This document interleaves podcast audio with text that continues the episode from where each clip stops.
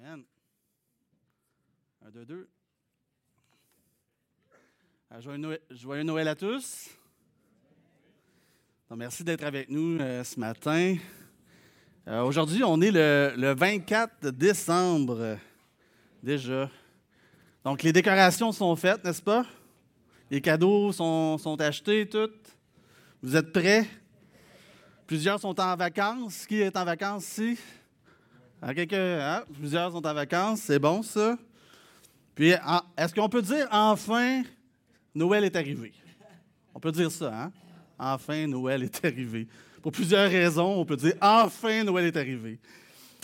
Euh, et quand je vois tous ceux qui attendent Noël avec impatience, vous savez à quoi ça me fait penser?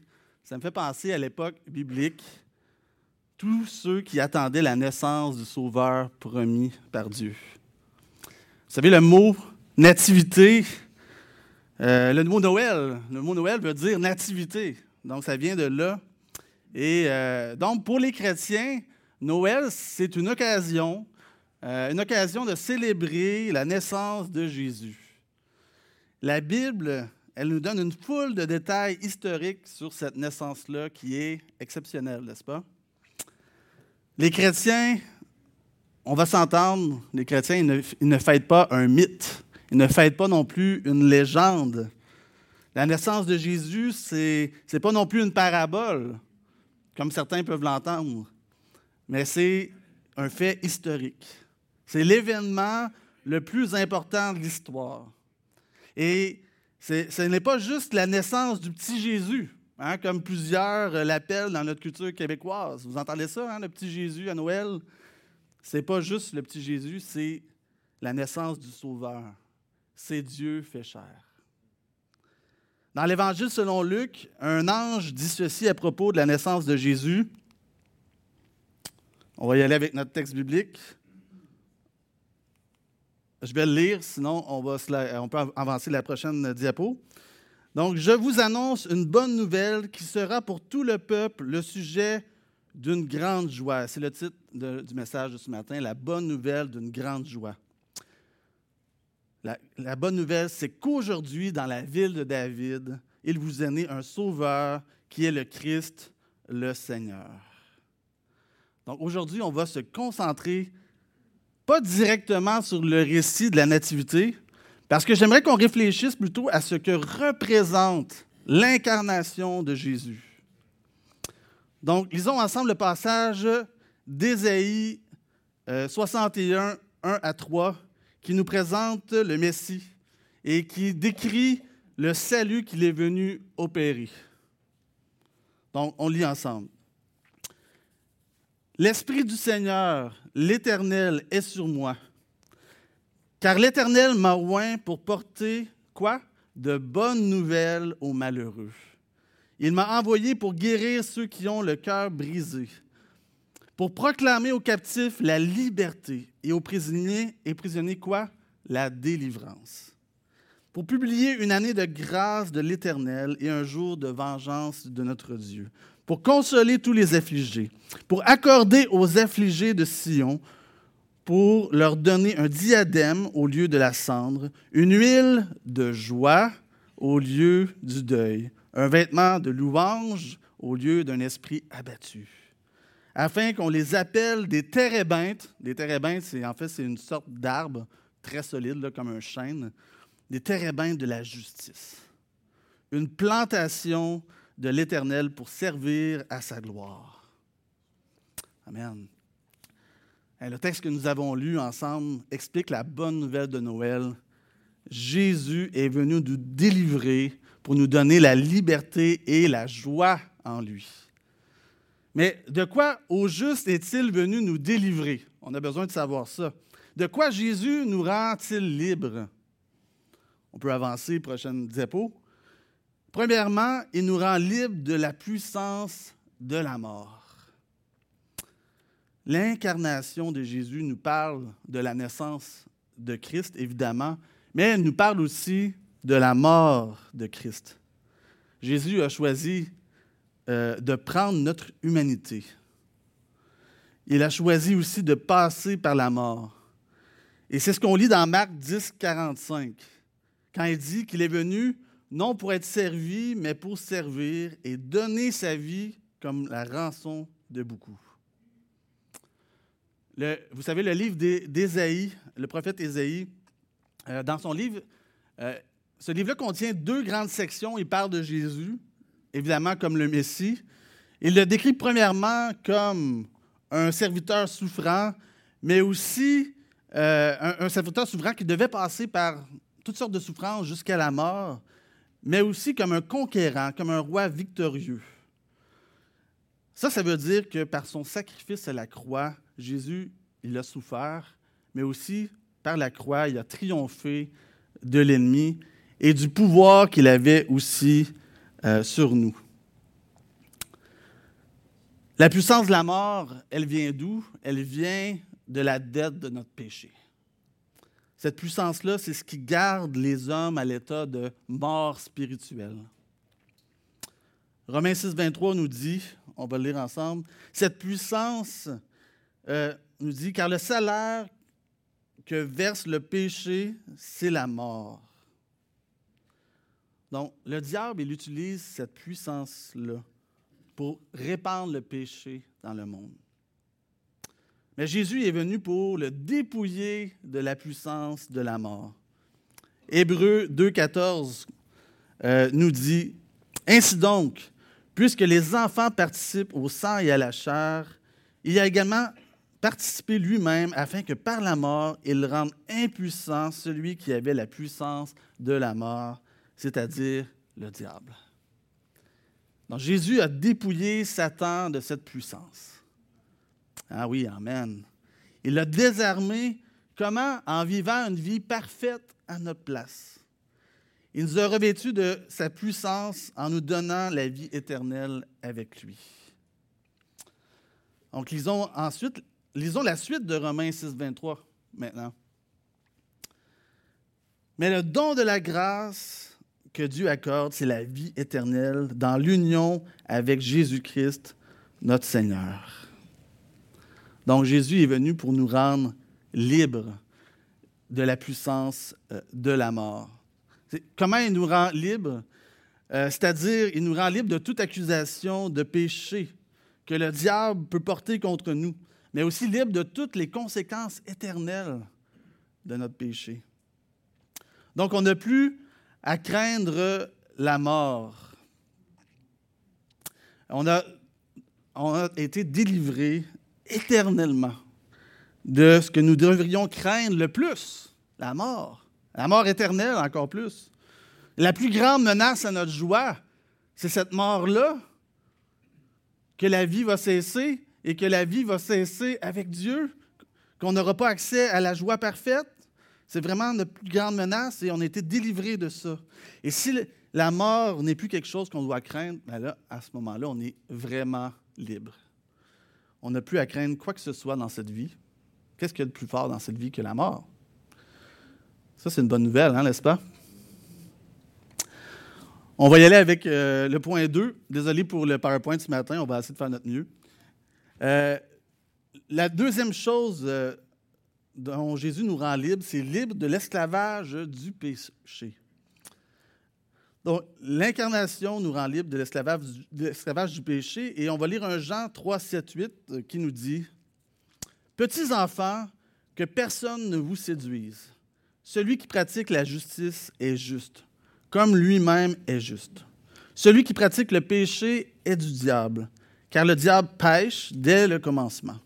Le Fils de Dieu a paru afin de détruire les œuvres du diable. Donc, quelles sont les œuvres du diable dont parle Jean ici? Bien, ce sont les péchés. La première partie du verset 8 confirme ça. Dit celui qui pratique quoi? Le péché est du diable, car le diable fait quoi? Il pêche dès le commencement. Donc Jésus est venu dans le monde pour nous rendre libres du péché. Mais pourquoi avions-nous besoin d'être libérés du péché? Bien, premièrement, parce que le péché souille l'âme. Péché, c'est comme de la rouille. Vous savez ce que ça fait, la rouille? On ne peut pas s'en débarrasser, à moins que ça soit coupé net. Euh, la rouille ne fait que corrompre tout ce qui l'entoure.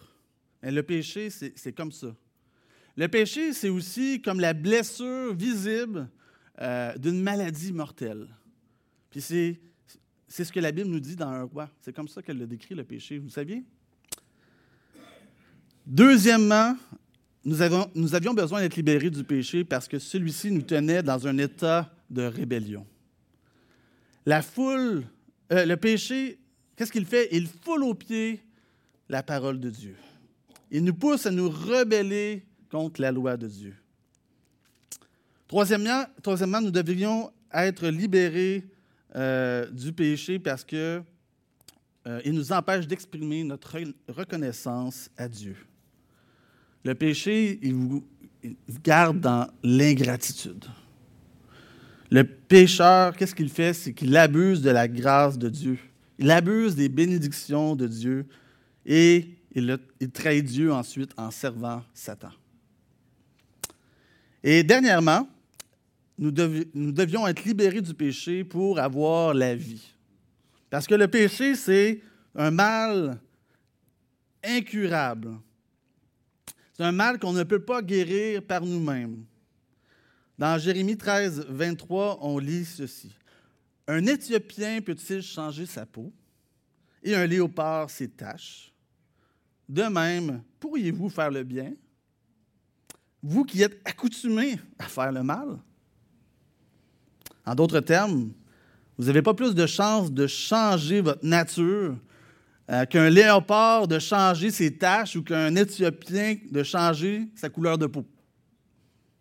Pas du tout. John Flavel, John Flavel, qui est un grand auteur puritain euh, du 17e siècle, il a dit un jour que le péché est si dévastateur, si destructeur, si incurable, que même l'éternité en enfer ne peut l'ôter. Pensez-y. Maintenant, maintenant là, vous comprenez la nature du péché. Et maintenant qu'on comprend ça, on peut apprécier ce que signifie être libéré du péché. Nous étions soumis à la seigneurie du diable, mais, euh, et nous faisions ses œuvres, mais Jésus nous libère. Comment? En nous soumettant à sa seigneurie. Quand nous devenons chrétiens, la, la servitude du péché, elle est brisée. Parce que Jésus nous donne sa puissance pour nous permettre de résister au péché et de pratiquer les bonnes œuvres qu'il a prévues pour nous. Quelle bonne nouvelle encore, hein? Troisième point ce matin, euh, Jésus nous rend libres, nous rend libres de la colère de Dieu. L'incarnation de Jésus devait se produire pour nous rendre libres de la colère de Dieu. C'est notre dernier point. Euh, pour bien comprendre la bonne nouvelle de Jésus, nous devons comprendre le jugement de la colère de Dieu qui est réservé aux pécheurs. Et Romains 1,18 nous dit La colère de Dieu se révèle du ciel contre toute impiété et toute injustice des hommes qui retiennent injustement la vérité captive. Euh, vous savez, je parlais du 17e siècle, je suis rendu au 18e siècle, mais mais il y a, pendant longtemps, c'était populaire de chanter des psaumes. Et des psaumes qui parlaient aussi de la colère et du jugement de Dieu. Et aujourd'hui, on ne voit plus vraiment cela, n'est-ce pas? C'est plus très à la mode de parler de la colère de Dieu, du jugement de Dieu. Euh, pourtant, pour réaliser toute la profondeur de l'amour de Dieu, nous devons connaître toute sa haine pour le péché. L'amour et la grâce de Dieu, ça n'a aucun sens sans la colère et le jugement de Dieu. Comme on a vu, Jésus est venu sur terre pour que nous puissions avoir la liberté et la victoire sur le péché, mais Jésus est aussi venu pour qu'il y ait ce qu'on appelle une propitiation pour nos péchés lorsque nous péchons. En des mots plus simples, ça veut dire que nous méritions la colère de Dieu pour notre péché et que nous avons besoin de Jésus pour nous en libérer. Et c'est pourquoi le psaume 2.12 nous dit Baisez le Fils. C'est-à-dire, c'est quoi ça veut dire? Acceptez Jésus, soumettez-vous à lui, de peur qu'il, ici dans le contexte, c'est l'éternel Dieu, ne s'irrite et que vous ne périssiez dans votre voie. car sa colère est prompte à s'enflammer. Heureux tous ceux qui se confient en lui. Notre péché mérite la colère de Dieu. Mais 1 Jean 2, 1, 2 nous dit que Jésus est lui-même une victime expiatoire pour nos péchés. Ça, ça veut dire qu'il s'est donné en sacrifice par amour pour nous. Lui qui était le seul qui pouvait satisfaire la colère de Dieu pour nos péchés. Donc, lorsque nous mettons notre foi en Jésus, Jésus nous rend libres de la condamnation du péché. Amen. Donc, en résumé, si le Fils de Dieu est venu pour vaincre la mort, pour vous aider à cesser de pécher, et s'il est venu aussi pour mourir afin que quand vous péchez, il y a une propitiation, un soulagement de la colère divine, alors qu'est-ce que ça implique pour votre vie aujourd'hui, votre vie de tous les jours? Nous allons voir rapidement trois petites applications. Premièrement, cela nous donne une nouvelle raison de vivre. Wow, c'est déjà quelque chose. En tant que croyant, on ne vit plus en fonction de notre mort à venir. Hein? Un peu comme tous ceux qui disent vivons aujourd'hui parce que demain nous mourrons. On ne vit plus comme ça. On vit en fonction de notre vie avec Christ et de notre destinée éternelle. Comprise de, de, façon négative, nous pourrions résumer notre nouvelle raison de vivre par ceci ne pêche pas, ne fais pas ce qui déshonore Dieu. Et c'est vrai. Mais la Bible nous présente aussi d'une manière, manière positive pour atteindre ce but-là. Elle nous dit crois en Jésus, aime Dieu, aime les autres en leur faisant connaître cette vie de liberté en Christ. Puis ça, c'est le, c'est le but derrière la libération qui est offerte en Jésus. C'est le résumé de la vie avec Christ. Deuxièmement, qu'est-ce que ça change pour nous, avec, euh, pour nous aujourd'hui? Euh, cela nous donne l'espoir que nos échecs seront pardonnés. On, nous réalisons des progrès dans notre victoire sur notre péché lorsque nous avons l'espoir que nos péchés seront pardonnés. Christ n'est pas seulement venu pour détruire les œuvres du diable, hein, notre péché, il est aussi venu pour être notre avocat à cause des expériences d'échecs dans notre combat. On a eu des échecs, on est coupable, on a fait des, péchés. Mais Jésus est venu aussi pour être notre avocat auprès de Dieu. À l'aube de cette nouvelle année qui va commencer bientôt, euh, vous savez, plusieurs d'entre nous ont, réfléchi à des changements qu'on aimerait apporter euh, dans notre vie. Euh, toutefois, nous pouvons être découragés devant les échecs de notre passé, n'est-ce pas? Plusieurs ont déjà pris des résolutions qu'ils n'ont pas suivies ici? Ah, plus que ça, hein? Oui, oui, oui. et, on peut être découragé devant ça, de voir nos échecs euh, du passé. Peut-être que vous avez même abandonné certaines luttes spirituelles avec le temps, parce que vous êtes tombé dans des habitudes pécheresses dont vous n'êtes pas capable de, de vous sortir. Bien, ne laissez pas ces échecs-là vous détourner de Jésus. Vous savez, l'échec avec Christ, l'échec n'a pas le dernier mot.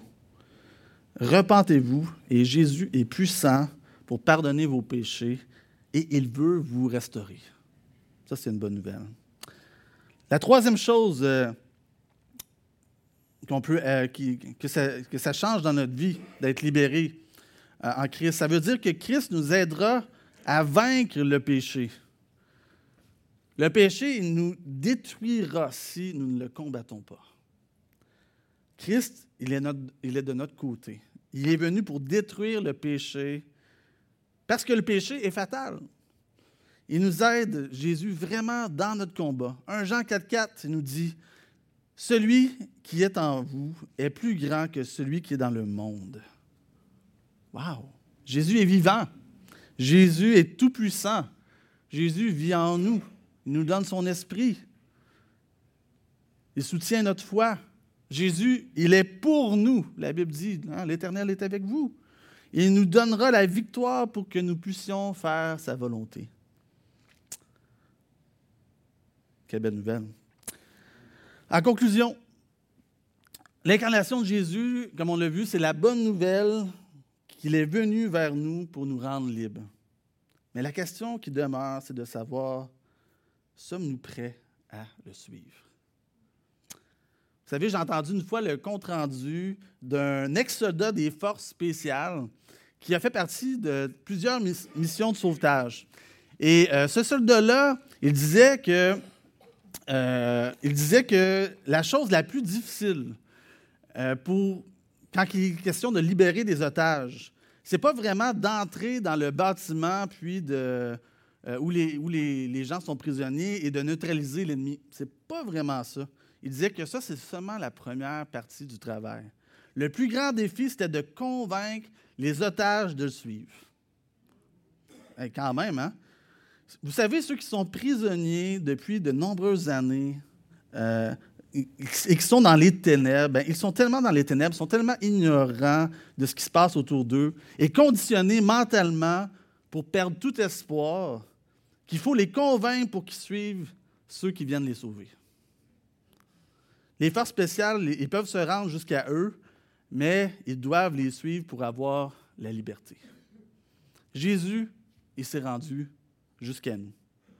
Mais si nous ne le suivons pas, nous demeurons des esclaves.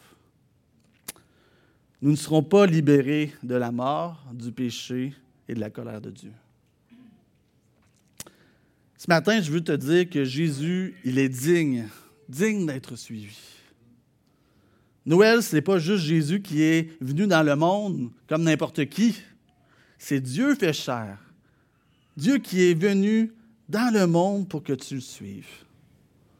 La bonne nouvelle pour toi aujourd'hui, c'est que Noël est, est, enfin là. Noël est arrivé. Jésus est déjà venu pour te libérer, te sauver, t'amener dans la lumière, te restaurer, t'utiliser pour sa gloire. Et le plus grand des cadeaux que Dieu a pour toi, c'est que tu puisses reconnaître Jésus comme le Fils de Dieu, ton Sauveur, celui à qui tu peux faire confiance pour diriger ta vie. Jésus, c'est le cadeau ultime de Dieu.